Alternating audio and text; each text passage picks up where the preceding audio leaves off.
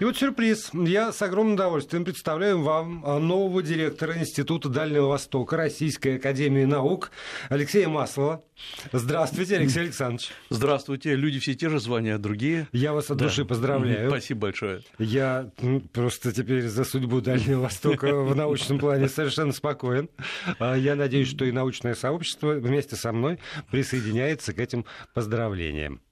Вот. Но, но у нас с вами, э, тем не менее, как это было сказано в фильме «Любовь и голубь», такая текучка, такая, такая текучка у нас. У нас текучка, да, у нас все, все тоже. Хотя вот э, текучка текучкой, а я э, отчасти с удовольствием и с, с надеждой, и с радостью даже прочитал сообщение о том, что 25 марта в провинции печально известной, господи... Ю Юньнань? Юнь, да. Да, Юньнань, все правильно, да, да, да. Да. Открываются аэропорты. Нет, где вспышка была? Что вы меня путаете? А, а, а вспышка я... была, да, в, в Хэбэй. В Хэбэй, да, да, вот в провинции Хэбэй да, три да. международных аэропорта да. вновь открываются для, а, для приема, для вылета, для, для полетов. То есть, по всяком случае, транспортное сообщение, я так понимаю, вот внутри китайское уж точно восстанавливается. Да. Значит, во-первых, провинция открывается, э, и открываются города, причем не сразу вся провинция, а вот по, по городам. Ухань будет открыт последним. Э, и самое главное здесь, вот что было понятно, Парадокс всей ситуации китайской международной заключается в том, что разные страны находятся на разных этапах э, вот этого кризиса. А кризис, на самом деле, понятно, что он комплексный, речь идет и о коронавирусе, и об экономическом кризисе, который косвенно связан, но, в общем, не совсем напрямую с коронавирусом. Самое главное, что Китай сейчас находится на стадии э, восстановления. И эта стадия восстановления, она также идет по провинциям, потому что кто-то, какие-то провинции пострадали, какие-то нет. ХБ, конечно, пострадал страшно, но э, интересно вот сейчас наблюдать, какие меры власти принимают, предпринимают для того, чтобы э, Китай восстановился. И э, почему интересно? А потому что, давайте честно говорить, многим странам придется проходить через подобные же вещи и преодолевать посткризисный, посткоронавирусный синдром. А, а это синдром именно потому, что падает экономика – это одна часть проблемы. Вторая часть проблемы и мы должны к этому приготовиться, усталость от переживаний. Это вот такая эмоциональная измотанность. Э, как э, действительно люди после войны плачут и садятся и ничего делать не могут, потому что жутко устали от тех ужасов, которые были. А сколько, получается, уже по времени закрыт город? Ведь... Э, Он был закрыт, если не ошибаюсь, 8 января, 8-10 января, то есть, да, вот получается... Два с половиной месяца. Два с половиной месяца, да. И Ухань был закрыт совсем плотно, и э, сейчас опыт Ухани очень внимательно изучается и в России, насколько я понимаю, и итальянцами. Но самое главное, посмотрим, что Китай делает. Самое главное для Китая сейчас раскрутить внутренний рынок, чтобы он начал дышать и жить. Китаю в этом смысле, насколько я понимаю, повезло, потому что у него внутренний рынок несравнимый ни с кем. Они да. могут опираться исключительно пока что на внутренний рынок, и этого достаточно для того, чтобы экономика завертелась. Абсолютно правильно. И главное, чтобы люди начали работать на этом внутреннем рынке. А, потому что многие считают, и сейчас в Китае появляется, что вот, мол, мы два, два с половиной месяца не работали, ну, расслабились немного. А на самом деле, что делает государство? Во-первых, его задача, чтобы заработал малый и средний бизнес, он самый уязвимый. И э, сразу же э, ему говорят, ребята, вот те, кто научились работать в онлайне, представляют какие-то услуги, какие-то сервисы, продолжайте. И до конца этого года, а может быть дольше, мы освобождаем вас от НДС. В чем здесь э, особенность? Малый и средний бизнес в Китае и так освобожден от НДС, от, от налогов, налога на прибыль. Но НДС, как, собственно говоря, любой налог на добавленную стоимость, на услугу, он должен платить. Платить немного, там 3, 6, 8% в зависимости от э, услуги. Да, я понимаю, что многие страны мечтают. У меня нервный смех. Да. И вот, значит, даже от этих там копеек э, кто-то освобожден в ноль, то есть ничего не платит, кто-то, кто платил 6%, платит 3%. То есть для малого бизнеса это абсолютно нормальная история. И э, то есть, если вы работаете в онлайне, например, ведете курсы, э, преподаете что-то, обучаете других что-то делать, я имею в виду, выполнять какую-то работу, вы ничего не платите. Главное, вы сами себе зарабатываете. А второй момент – это то, что Китай начал стимулировать создание онлайновых платформ перепрофилирования людей, то есть, проще говоря, переобучения. А, и э, оказалось, вот пока люди сидели, и сейчас многие сидят еще э, по домам, э, это очень удобно. В Китае эти платформы были, они были не объединены воедино. Государство сделало, проще говоря, сомкнуло государственные платформы обучения с региональными, с провинциальными, с частными, и это супер заработало. Это платно по-прежнему? Это все бесплатно. Как? Вот, вот, вот как раз сейчас э, государство сказало, обучение бесплатное. Всех абсолютно. Обучайтесь чему угодно. А те, кто обучает, они, соответственно... Им платит государство. Им платит государство. Да, а если это частные компании обучают, потому что вы можете участвовать угу. в частной компании обучиться, э, им государство компенсирует. То есть заключается госконтракт на обучение, и сразу же получилось вот это вот кто-то обучает кого-то, обучают, и все чем-то заняты. Знаете, вот у меня вот mm-hmm. это Китай другая планета всегда присутствует в, в подкорке, а вот сейчас вот я слушаю, понимаю, это другая планета. А вот потому что они понимают сейчас, с коронавирусом, ладно, разобрались, медики разобрались, а теперь государство должно разобраться с другой проблемой, с восстановлением вот этого взаимного доверия. Общества. Общества, да. Как такового. Да. да. Атомизированного, а, запуганного, Зап... нервного общества. Абсолютно правильно. Э, и э, главное, что государство продолжает наращивать свою э, заботу о гражданах. Это, это не громкие слова, так действительно происходит. Потому что в известной степени, насколько я понимаю, власти благодарны населению, что оно поддержало меры властей, что оно действительно ушло на карантин, а не начало бегать по улицам. Хотя были такие умники, но все таки это прекратилось. Ну и, наконец, власти, конечно, всячески внедряют идею, что мы сейчас отработали колоссальные новые механизмы вот взаимодействия. И сейчас есть, например, я просто расскажу, что произошло. Вот Интересный момент, мы все знаем, об этом многие говорят, что в Китае производилось в обычном режиме там, полтора, около 1,2 или полтора миллиона масок в день, но когда наступил весь этот ужас, маски понадобились в гигантских масштабах, и Китай стал производить более миллиарда масок в день, самых разных. И никто не задумался, а вот как это они смогли? Ну вот, вот э, да, э, нельзя же прийти и сказать, производите больше. Они скажут, есть предельная мощность станков и э, этого оборудования. Можно, потому что, например, были, были перепрофилированы заводы по производству памперсов которые производили их по всему, для всего мира. Вот самые все известные, там не буду называть марки, они известны, вот они производились э, в Китае, сказали, все, теперь вы производите маски. Э, заводы по производству легких тканей для платьев, для э, простыни или, например, скатерти. Например, я знаю ресторан, небольшой завод, который для ресторанов производил вот такие скатерти. Их перепрофилировали в эти маски. Но и этого было мало. Э, целые гигантские заводы, у которых есть цеха, как ангары, э, например, завод Foxconn, тот, который собирает айфоны, э, они запустили свои линии. Более того, уникальный случай, завод, военный завод по производству стелсов, там, как у четвертого поколения, по-моему, где есть суперчистое производство, по понятным причинам, они стали производить маски и медицинское оборудование. Вот это и есть мобилизационная экономика. И сегодня Китай поставляет маски а, по всему миру. Вот это вот Китай-спаситель, тоже о чем мы здесь говорили, да. вот вовсю теперь реализует. Потому что пока же заводы работают, mm. я так понимаю, что какого-то сокращения или перепрофилирования обратно не произошло, и э, Китай сейчас начинает поставлять избытки, излишки своей продукции по всем странам. Не могу сказать, что он компенсирует убытки, это, конечно, не так, но он свое дело знает. То есть это вот когда у нас Челябинский тракторный начинал производить во время войны танки, а потом обратно трактора, э, вот здесь происходит то же самое, та же самая история. И мы видим, что в Китае был план А, план Б, план С э, и такая глубоко эшелонированная оборона. И когда нам кажется, казалось, вот Китай, там многие писали, китайцы растерялись, они не понимали, что делать, нет, они у них были планы. Как только наступил какой-то критический момент, был, как говорится, в штабе гражданской обороны, на самом деле был сделан штаб при ЦК КПК, были вскрыты определенные конверты, и вот, собственно говоря, началось перепрофилирование. Э, и я думаю, что это показывает уровень организации китайского общества, и самое главное, уровень организации властей. Знаете, вот у нас э, прошла информация о том, что заводы Илона Маска резко стали э, производить аппараты для искусственной вентиляции легких, и уже там э, в Нью-Йорке, там штат сейчас боюсь соврать, еще какой-то штат получил уже партию значит, э, от заводов Илона Маска, которые вот там в Америке.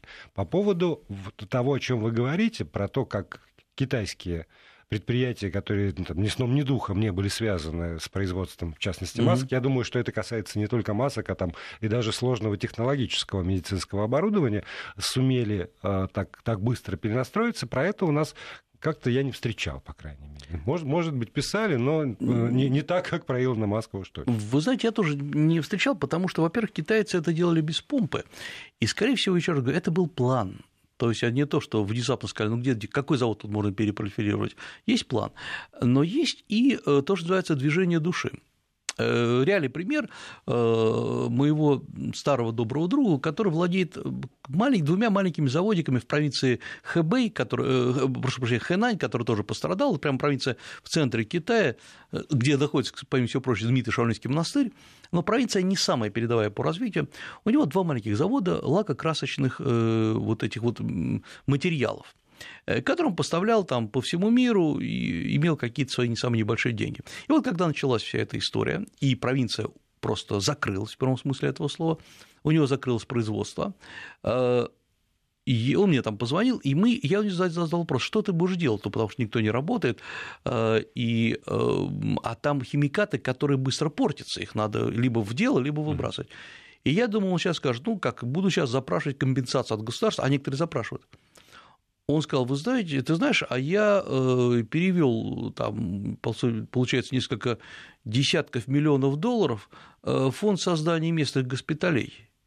Я говорю, как, какие деньги? Он говорит, это мои деньги, вот мои деньги, которые... Я говорю, как так, э, какая компенсация будет? Он говорит, ну, говорит, ну все равно ни одно государство там 10 миллионов не компенсирует. Я говорю, зачем? И он говорит, ну, как-то очень просто отвечает, ну как же, это, говорит, все же тут в провинции, мы всех друг друга знаем, и, и я поэтому помог. Ну, действительно, такая большая семья. И я потом уже там совсем недавно с ним говорю, говорю, а много таких? Он говорит, ну, ты знаешь вот это, вот ты знаешь, ты знаешь, вот, вот это какие-то мелкие производители, такое среднее производство. Вот они то же самое. Я начинаю у него вытягивать информацию, говорю, а вот как вам пришел э, какой-нибудь партийный лидер, уездный, сказал, ребята, надо помочь. Он говорит, нет, ты что, никто, зачем? Вот мы сейчас говорим, это другая система, потому что нам кажется, что в китайском партии, которая приходит, и как у нас часто бывает местному предпринимателю, какой-нибудь чиновник говорит, значит так, надо помочь провести праздник, спорт, да, да, да, да, э, закупить для, для, для города столько-то чего-нибудь, автоматов. А э, в Китае нет такого. И э, это другое отношение между бизнесом и государством. Да, сейчас э, им, они освобождены от налогов, им возвращаются, например, выплаты в фонд социального страхования, они каждый год это делают, и причем это много получается, обратно возвращается, фонд выплаты в медицинского страхования обратно возвращается, но э, я не думаю, что это компенсирует все его расходы, потому что все таки производство к тому же встало, но говоря, он стал народным героем, его вот э, в этом уезде все знают, все любят, и говорят, правильно, ты правильно поступил. Тогда у меня возникает вопрос, который все время задают, извините, наши слушатели, как, mm. как только заходит разговор о, о мерах, о том, как жить, э, вот эта вот изоляция, спрашивает, а на что жить? Действительно, закрылись, вот у него закрылось предприятие он, э, он что, он продолжал выплачивать заработную плату работникам какую-то или какие-то пособия, сколько-то денег на, на прожитье? Или эту функцию взяло на себя государство? А те, я, я, я да, да, да. а те люди, которые там жи, э, жили в арендованном жилье, а, с ними как? Их выгнали на улицу, потому что им нечем платить за эту аренду? Или тоже там есть какие-то механизмы, которые регулируют так ли? Ну вот, вот просто житейские вот эти вот вопросы. Как, а как? Как они жили все эти два с половиной месяца? Не у всех есть подушка безопасности, чтобы так протянуть. Нет, ну, во-первых, значит, э, если мы посмотрим по э, количеству вкладов, э, уменьшились они или нет, они почти не уменьшились. То есть так, чтобы люди распечатали свои последние кубышки, такого не было. Было сделано, во-первых, зарплаты выплачивались. Э, те, кто работали на государственных предприятиях, те э, получали свои зарплаты, э, и в этом плане никаких проблем не было. Второй момент очень важный, мне кажется, люди, людям вот в изолированных городах давались, предоставлялось снабжение – Например, те же самые студенты, которые они получали гарантированные там, завтраки, обеды, ужины, точнее, это все вместе приносилось, это было. А, э, самое главное здесь не то, что у людей деньги, говорится, из кармана ушли. Проблема в том, что э, многие бизнесы остановились. Вот сейчас я смотрю по там, перепискам китайцев, они говорят, ну хорошо, ладно, вот все, город открылся, но жили за, за счет туризма. Э, кстати говоря, Ухань был очень туристический город, внутренний туризм очень развивался. Сейчас, конечно, не до этого. Вот как эти маленькие э, магазинчики будут жить, как будут жить э, все эти маленькие гостиницы, китайские гостиницы. Они не для иностранцев. Это вот есть в Китае такая категория. Она формально там может иностранец остановиться, но там они не останавливаются. Они очень китайские. И вот как раз проблема заключается в том, что им государство сейчас будет определенным образом компенсировать. Для каждого города, для, каждого, для каждой провинции есть свой список мер. Э, и э, какие-то меры, вот, например, Шанхай, где живут в основном богатые люди, и там Шанхай – это, грубо говоря, Москва, только, может быть, две или три Москвы, и цены там соответствующие. И поэтому они не разорены, они не доедают последние крошки. Но у них, конечно, их бизнесы упали. Угу. Соответственно, там один комплекс мер. Э, провинция Хэнани, о которой я говорил, бедная на самом деле, там другой комплекс мер. То есть сейчас проводится колоссальнейшая работа. И э, главное, есть еще один важный момент, на который надо обращать внимание. Вот сейчас некоторые страны, ну, Армения, например, начинают э, компенсировать людям затра... Э, их, так сказать, ущерб путем раздачи каких-то небольших сумм денег. Что выглядит очень по-человечески, очень хорошо. Но есть одна особенность, которую мы должны понимать. Эти деньги проедят, да. пропадут. И кормить людей деньгами постоянно невозможно до бесконечности, потому что никто не знает, давайте честно говорить, когда кончится вся вот эта сейчас эпидемия. Не знаем мы не про Москву, не про Ереван, не про Нью-Йорк. А, как следствие, важно другое, и то, что делает Китай. Он сразу говорил, что если вы будете в этих условиях развивать бизнесы, делать онлайн-бизнес, онлайн-торговлю, а, продолжайте заниматься бизнесом, мы вас освобождаем от налогов. Вот сейчас очень важно, что и я смотрю, московские, кстати говоря, власти частично сейчас на это идут, э, разрабатывают комплекс мер. Э, российские власти, я так понимаю, будут разрабатывать комплекс мер. Но эм, э, я думаю, что главное вот здесь, как всегда, не просто накормить человека, а дать ему возможность в дальнейшем зарабатывать деньги. Это то, что сейчас делает Китай. Вот это и есть предпринимательская жилка Китая. Мы освобождаем от тебя от всего, мы даем тебе там онлайновую платформу. Давай, зарабатывай прыгай, деньги. Да, да. прыгай, ты да. плавниками бей и, и. И вот смотрите, как появил себя крупный китайский бизнес. Вот, э, например, Alibaba. Это же не просто, как мы считаем, что это лишь онлайновая торговля. Нет, там масса сервисов. Это банки, это Alibaba Pay, это э, перевозки внутрикитайские. Это, например, самая, одна из самых больших платформ телемедицины. И э, вот эти платформы Alibaba для телемедицины, они берут какие-то небольшие деньги, они, во-первых, Alibaba опустила стоимость, Э, заходов там было приблизительно в месяц до миллиона заходов, стало миллиард заходов, и серверы не упали. Да вы что? Сервер... Вот, да, вот надо понять, что такое более миллиарда заходов. Ляжет, вот я вас уверяю, в любой стране, даже хорошо, ляжет люб... серверы все любые. Да, ладно, миллиард. Да. Тут вот как раз у нас дистанционным обучением легли а, платформы. Вот, вот это другой вопрос. Значит, Китай тоже перешел на дистанционное обучение, причем от детских садов, ну, если можно назвать обучением, э, скорее забота, а и до университетов. Самое главное, на своих личных платформах, на китайских платформах не на каких-то там зумах, угу. которые не российская, я напомню, и э, не на, э, там, не, черт, не буду рекламировать другие платформы, но в любом случае у них были свои платформы, и они не легли. Вот это тоже показывает уровень развития интернета в Китае и просто обслуживание этого интернета. Это говорит о том, что Китай готов был к стресс-тесту, он выдержал, и теперь может обучать весь мир. Вот вам Китай, на каком уровне развития сейчас находится. Алексей Маслов остается в студии, после новостей мы продолжим. Продолжаем программу. Директор Института Дальнего Востока Российской Академии Наук Алексей Маслов у нас здесь в студии. Алексей Александрович, вот э, э, нам не дано предугадать, чем наше слово отзовется. Здесь я реакцию почти предугадал. Когда вы сказали, что у Китая были планы, то, а, наверное, этим тут же спровоцировали и вот послание. Оно очень длинное, но смысл его сводится а, к тому, что Китай эффективно подготовился к войне нового поколения биологической. Китай создал э, систему электронного концлагеря Китай, ну вот и много, много всего угу. еще, и финал этого послания. И главное, для тех, кто еще не понял, э, как пишет автор этого послания, пока мир продолжает сваливаться в кризисную воронку, Китай из нее вышел и готов скупать подешевевшие активы, помогать финансово слабым государствам, увеличивая свое влияние, играть на снижение цены на нефть, создавать новые союзы и альянсы, и опять возвращаемся к тому, с чего, собственно, начинали, что это э, спроектированная, искусственно созданная история, э, и Китай вот таким образом, значит, весь мир нагнул.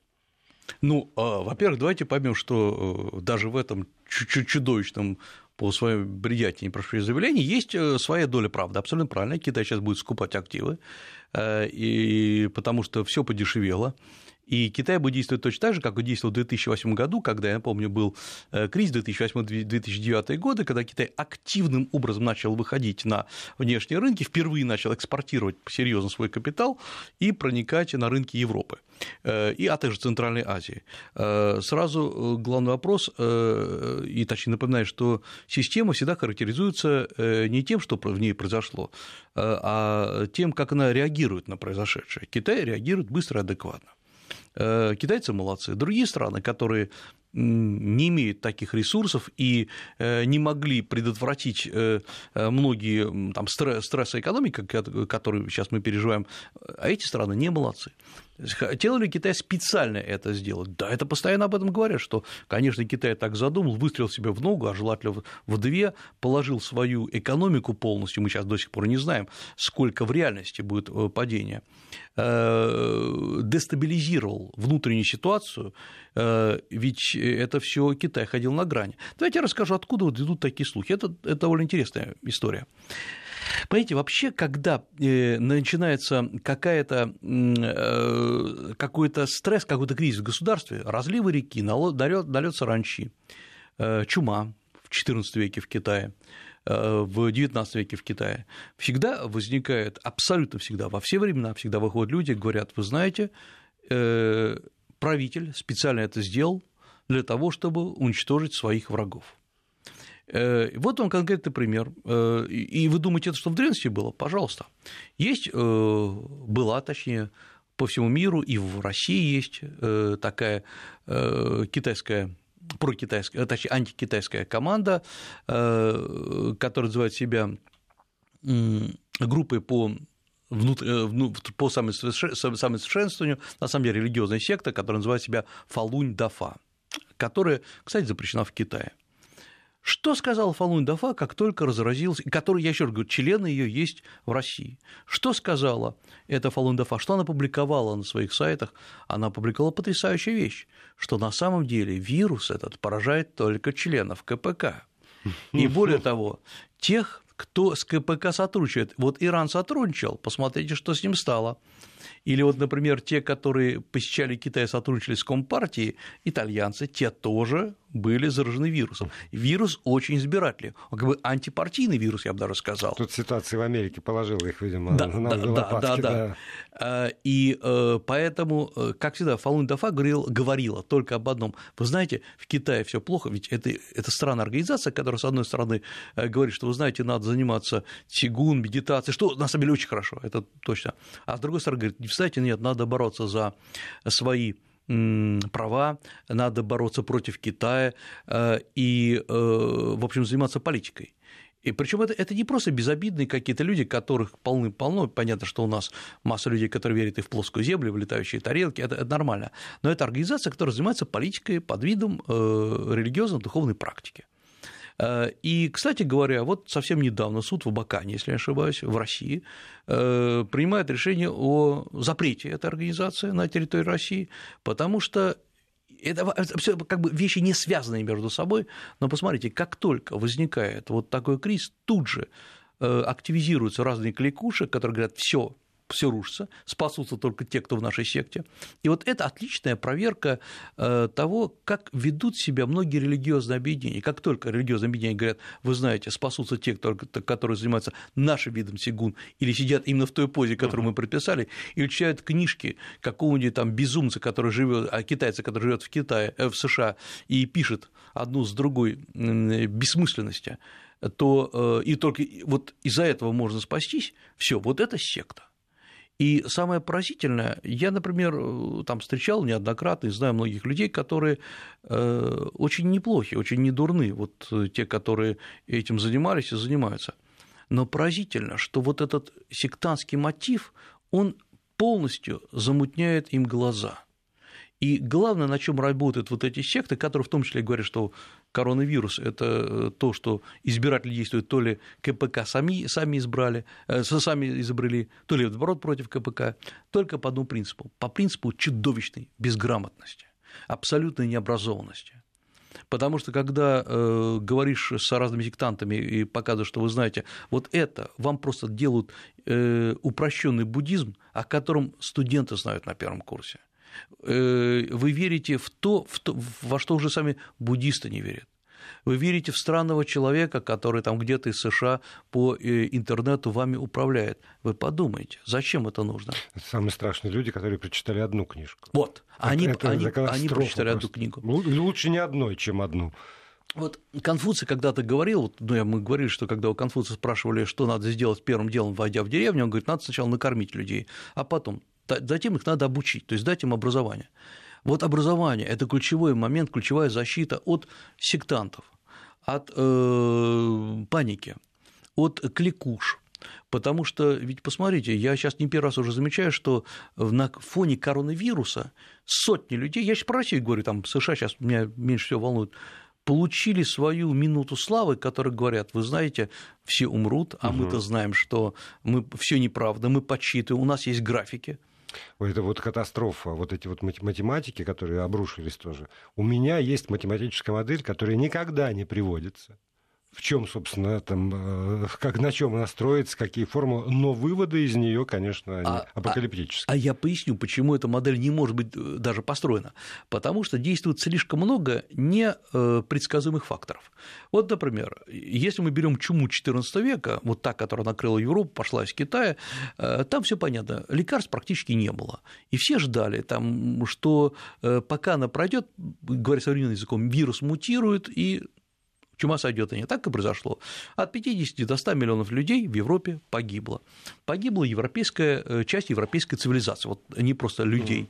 Mm. Европейская цивилизация дала пик развития Данте и Петрарка, это все вот последствия вот этих переживаний. Сейчас есть другой фактор. Против болезни идет э, эпидемиология с разными методами, она все время тестирует. То есть мы постоянно сбиваем вот этот механизм распространения. Китай что сделал? Китай нарушил естественное течение болезни. Он взял и закрыл города. Она должна, вирус живет, пока распространяется. Китай взял не только закрыл города, он отключил и э, систему вентиляции. Э, и вирус невозможно было распространяться. Что это? Это сбой вируса. Можно предусмотреть математическую модель, как Китай себя поведет. А итальянцев, что можно было предусмотреть каким-то образом? Вот я имею в виду распространение. Э, или какая математическая модель, когда у нас нет данных из Африки, из Латинской Америки? Мы что, думаем, там так все спокойно? Нет, потому что там нет тестирования, там нет и обследований, там действительно меньше туризм, в Китай ездит больше, там в Африку меньше. Собянин сегодня про наши регионы сказал, собственно, то же самое, ну, что нет реальной картины. Ну, ну да. в данном случае я соглашусь с Собяниным, потому что, э, помните, такая история, когда, по 27 числа, 27 января в Китае внезапно там якобы за ночь э, заболело несколько тысяч, десятков тысяч человек. Э, то есть был скачок по графику. Что это такое? Тесты начали вводиться. Многим лабораториям разрешили проводить тест. Они были, получили лицензии на тестирование. И на самом деле это чисто математическое изменение. Или другой вот вам момент, эм, когда говорят, от нас все скрывают, на самом деле смертность там 5%, чуть ли не 10%. Э, вы где измеряете? В одном итальянском городе или по всему миру? Э, тогда по всему миру вообще смертность какая-то нитевидная. Э, так же, как, помните, в провинции Хэбэй была, заболеваемость была чуть ли не ну, 5%, угу. довольно высокая а по всему Китаю было 0,1%. Или давайте посмотрим э, такую... На корейские данные это 0,5% да? смертности и удержали на этом уровне, при том, что вспышка да. колоссальная. И где эти модели? Или возьмите вот отдельную территорию, Тибет, заболел один человек, вылечился один человек, смертность долевая, что? И что о чем говорит? о том, что в Тибет мало ездит людей. Э, и, конечно, я уже слышу эти идеи, что в Тибете особый воздух и особая энергетика. Да, да, да. И да. В, той позе сидят, да, которые, да, да, да, да, надо, да, непременно. Именно это. Ну, если, если помогает градусник, то и поза поможет. Мы на 6 секунд прервемся, и затем Алексей Маслов продолжит свой рассказ. Вести ФМ. Да, да, поговорим. Да, Алексей Маслов, директор Института Дальнего Востока Российской Академии Наук. В третий раз уже не говорю, что новый, да, да, да, да уже все, я уже привык.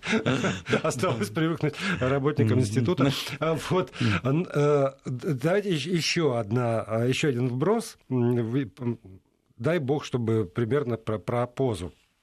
А значит, э, Официальная китайская компания Global Times заявила, что в провинции Юньнань на западе страны, у которого человек, у которого был выявлен хантавирус, скончался в автобусе, а, где он значит, по дороге на работу, а вирус, новый некий хантавирус, он получил от мышки, вот, и э, обследовали всех людей, кто ехал в этом автобусе, ни, ни у кого не обнаружилось, но, тем не менее, вот э, есть повод для того, для, чтобы новую, новую панику затеять. Да нет, я думаю, что здесь не надо задевать новую панику, потому что действительно хантавирусы, насколько я помню и знаю, по крайней мере официально, не, переда... не э, передаются, они передаются от э, животного к человеку, но не от человека к человеку. И, кстати говоря, хантавирусы в Китае, именно в Юнане, они неоднократно встречались. Вот есть два или три региона в Китае, которые эпидемии опасны. Э, где постоянно что-нибудь возникает. Юньнань. Юньнань – это самый юг Китая, э, территория, она жаркая, она влажная, она очень красивая, она безумно красивая, э, и это территория, которая примыкает к Бирме, и где летом жутко жарко, там до 40 градусов, влажно, именно там заливные поля. Если вы обычно видите какие-нибудь картинки, где человек по колено в воде обрабатывает рис, вот на буйволе в такой круглой шляпе, вот это вот это юньнань она очень живописная. Э, даже зимой там довольно тепло, э, и вот э, в этой провинции Юнань постоянно что-нибудь возникает. Обычно возникает, там постоянно какие-то вирусы, и время от времени там возникала даже чума, точно так же, как и возникает и такая же опасная территория, это Синьцзян-Уйгурский автономный район, там тоже чума бывает, и внутренняя Монголия. Она как и возникает, так и проходит. Я думаю, что сейчас, почему, откуда идут сейчас, и они будут увеличиваться вот такие вот новости, потому что Китай очень тщательно начинает всех тестировать, абсолютно. Э, и э, тестируется, вот я очень хорошо знаю, мне пишут и мои знакомые, э, что даже абсолютно благополучные районы, которые не были затронуты вирусом, их до сих пор тестируют каждый день. Ведь школы, университеты не работают, там есть какие-то вот сотрудники, вот им не просто измеряют этим пистолетом, так, этим градусником температуру, что само по себе, конечно, неплохо. Проводятся вот эти быстрые тесты, и время от времени кого-нибудь они говорят, расскажут, нас там изымают, потому что тест дает положительный э, результат. Это быстрый тест, он не ненадежный. Его везут в больницу, там проводят все норм, там серьезный тест и обычно возвращают, пока э, они не видят никаких новых вспышек. Э, чего боится Китай по-настоящему? Китай боится сейчас возвратной волны. Этим сейчас наполнены все абсолютно, Конечно. да. вот китайцы наполнен... из Европы да. потенциальная угроза, китайцы из Америки потенциальная да. угроза. Да, а откуда они берутся? Я напомню, что многие китайцы как раз перед китайским Новым годом поехали путешествовать по миру, а, а иностранцы, которые до этого работали в Китае, вот эти экспаты, они выехали к себе домой. И сейчас они возвращаются, Китай открылся, им вообще бизнес, в бизнес надо возвращаться. И теперь их очень жестко тестируют. Их, э, во-первых, проверяют, где они были. Вообще у иностранцев, это я уже, по-моему, рассказывал неоднократно, есть специальные удостоверения, назовем их так, э, э, называется Су Шэньфэн, это эм, удостоверение вашего передвижения где есть QR-код, который быстро считывается полицией, и сразу видно, где человек был за последние три месяца, как он путешествовал по Китаю, где он выезжал, или выезжал ли за пределы Китая, и сразу видно, где вы были. И вот если вы были в, в Ухане, например, или вы были в Италии, то вас задерживают, очень вежливо, но очень жестко при этом, и вас ведут на Э, обследования и дальше на карантин. Но они тоже обследуют только тех, кто вернулся из потенциально опасных регионов. Хотя, они сейчас кажется, обследуют уже весь, всех. весь мир. Да. Они сейчас обследуют всех. Но для этого должен быть тест, который показывает и следы, э, генетические следы. Не, про, не просто уже там антитела, а сам, сам ген этого вируса? Э, они тестируют, у них есть несколько как бы этапов тестирования, и вот есть быстрый тест, это сейчас самый важный, угу. И если есть хоть какое-то подозрение, они сразу китайцы говорят, это, это не, не точный тест. Э, он дает больше положительных срабатываний, чем отрицательных. То есть, скорее, он даст в плюс, чем в минус сразу вас отправляют. Сейчас в больницах все дело налажено, вас тестируют. Если э, вас оставляют там э, на карантин, многих иностранцев просили оставаться себя дома на, до, до двух недель. Вот, например, сейчас формально, вот скоро точнее, можно будет возвращаться и в Ухань. И уже предупредили те, кто возвращается в Ухань, иностранцы, у них там свое производство, например, вы должны будете в любом случае две недели сидеть на карантине потому что многие считают, ну, китайцы, по крайней мере, пишут, что ослабленный иммунитет уханьцев, да. да, он может вот дать такую вспышку. Вот то, что, с чем они сейчас борются. То есть Китай сейчас, он отрабатывает очень многие вещи. Я, кстати, вот вернусь к реплике нашего слушателя о том, что китайцы все это готовили. Понимаете, э, китайцы не, не готовили э, выстрел себе в ногу, сработали нормальные меры гражданской обороны.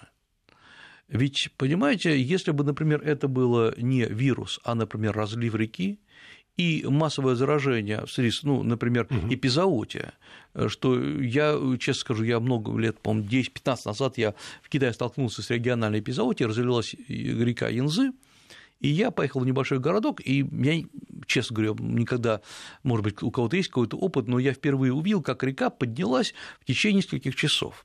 И бежать некуда. Это очень неприятное зрелище. И ты оказываешься, э, деревушка, она в горах, и вот внизу э, бушует такое море. Ты, конечно, берега видишь и прикидываешь, можно ли на каком-нибудь там э, двери приплыть и на сушу, но не рискуешь, потому что еще дождь идет, это все мокро, и проплывают, прошу прощения за такие неаппетитные подробности, эм, трупы животных каких-то, там видно коров, каких-то собак. Ну, понятно, что все это разлагается, и вот вот как э, этот, реагирует эта деревня? Она говорит, значит, первое, ешьте игуан, не ешьте э, никаких вот так, что к вам приплыло, э, хлеб, зерно, все есть. То есть Китай отработана эта история. Поэтому я говорю, что Китай просто хорошо готов к любому стрессу, и который сейчас Китай прошел. Теперь, честно говоря, дело за нами, насколько мы сами все готовы, психологически прежде всего. Ну да, сейчас все вспоминают, э, мое поколение, по крайней мере, вспоминают эти уроки гражданской обороны, которые были и в школе, и в вузах, и система гражданской обороны, и врачи вспоминают тоже, как были алгоритмы на э, предмет реагирования на ту или иную угрозу, да. в том числе там какая-нибудь холера, не mm дай бог. Вот. Э, и говорят, что это был не лишний опыт. Я считаю, что Видимо, не лишний, в Китае да, сохранился. Да, да. Спасибо большое. Я надеюсь, что мы будем видеть вас регулярно по-прежнему. Спасибо большое Алексею Маслову, директору Института Дальнего Востока Российской Академии Наук. Спасибо.